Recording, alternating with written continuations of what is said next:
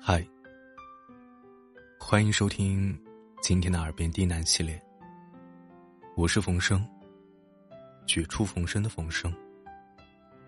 感谢您的收听和支持，让我有了坚持下去的动力。今天晚上依然给大家带来一篇睡前小故事，故事的名字叫做。我会开花呀！现在的你，可以闭上眼睛，静静的聆听这篇故事。晚安。一只会变花的妖怪，算什么妖怪？在很久很久以前，在向日山上。住着一群妖，他们有着等级森严的制度，阶级严重。妖大致分为两类：长得好看的叫妖精，长得丑的叫妖怪。再细分，根据妖术的高低和技能的强弱，分为妖者、妖师、妖灵、妖妖灵。最强最顶级的妖，被大家称作“幺零零幺零”。妖历一五九二年，一群孩童大小的小妖们在互相比拼妖术。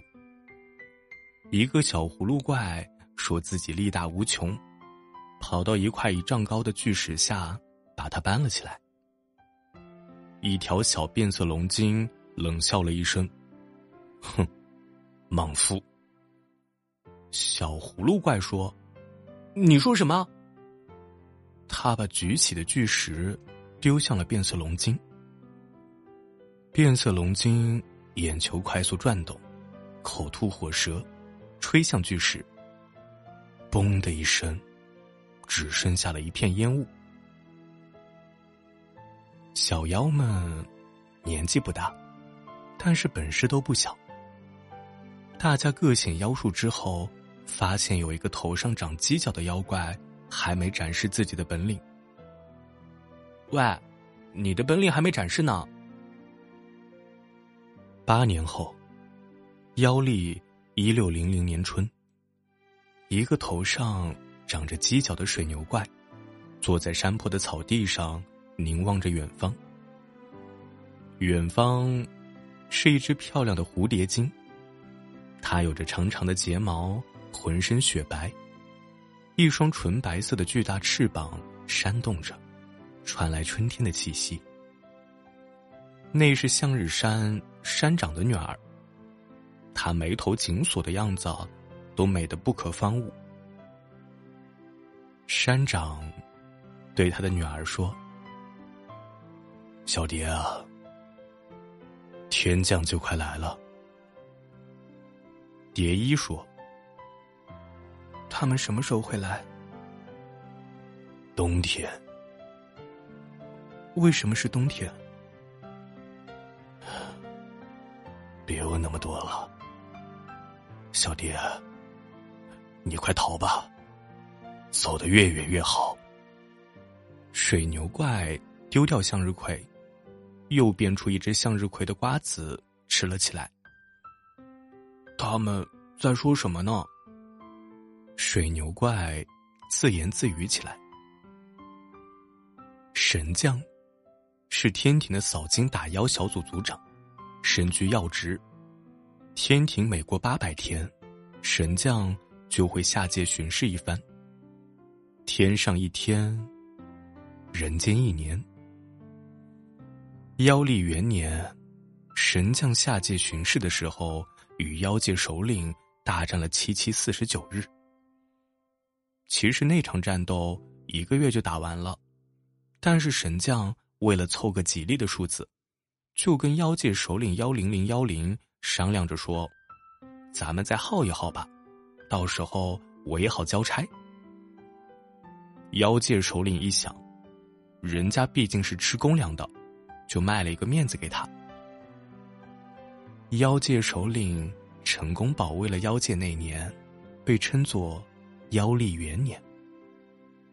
时间又过八百年，神将卷土重来。这次他是有备而来，请来观自在菩萨助阵。妖界首领虽然重创了神将，但是自己仍然以身殉国，一代枭雄就此落幕。妖历一六零零年冬，一日，向日山上乌云密布，不见金乌。向日山山长抬起头，该来的还是来了。小蝶送走了没有？山长身旁的侍卫回应道：“现在小姐应该离向日山六百里有余了。”向日山山长率领向日山群妖与其他三十五山山妖聚拢到一起，准备抵抗天将所带领的天庭团队。一颗巨大的火球砸了下来，群妖抬起头，空中上千颗这样的火石奔向了他们。喂，你能不能跑快点啊？蝶衣骑在水牛怪的身上喊着。什么喂啊喂的？人家没有名字的吗？水牛怪说：“牵牛花哥哥，你快点好不好？我们的向日山没准现在已经危在旦夕了。”五天前的晚上，一直暗恋着蝶衣的牵牛花，突然发现蝶衣不见了。从山长家里开出的一辆马车引起了他的注意，他变作水牛。跟着马车一起跑了起来，透过车窗看到了被绑住的蝶衣。相信我，我既然能用花悄悄把你拖出来，我就能用花保护大家。是真的吗？当然是假的。喂，你的本领还没有展示呢。牵牛花使出全身的力气。大喊了一声：“变！”没了。嗯，牵牛花说：“一个只会变花的妖怪算什么妖怪？”妖界三十六山已被平了十座，不仅仅是妖界损失惨重，天界的天兵们也伤亡严重，冰雪被他们的血。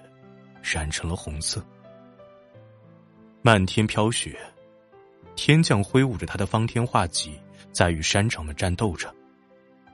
天将一击将向日山的山长击倒，方天画戟在空中划出一道弧线。山长闭上了眼睛，而且，一朵巨大的牵牛花从雪地中破土而出，直插天际。空气中喷出了一团白气。终于到了。牵牛花从水牛变回妖象，站起了身。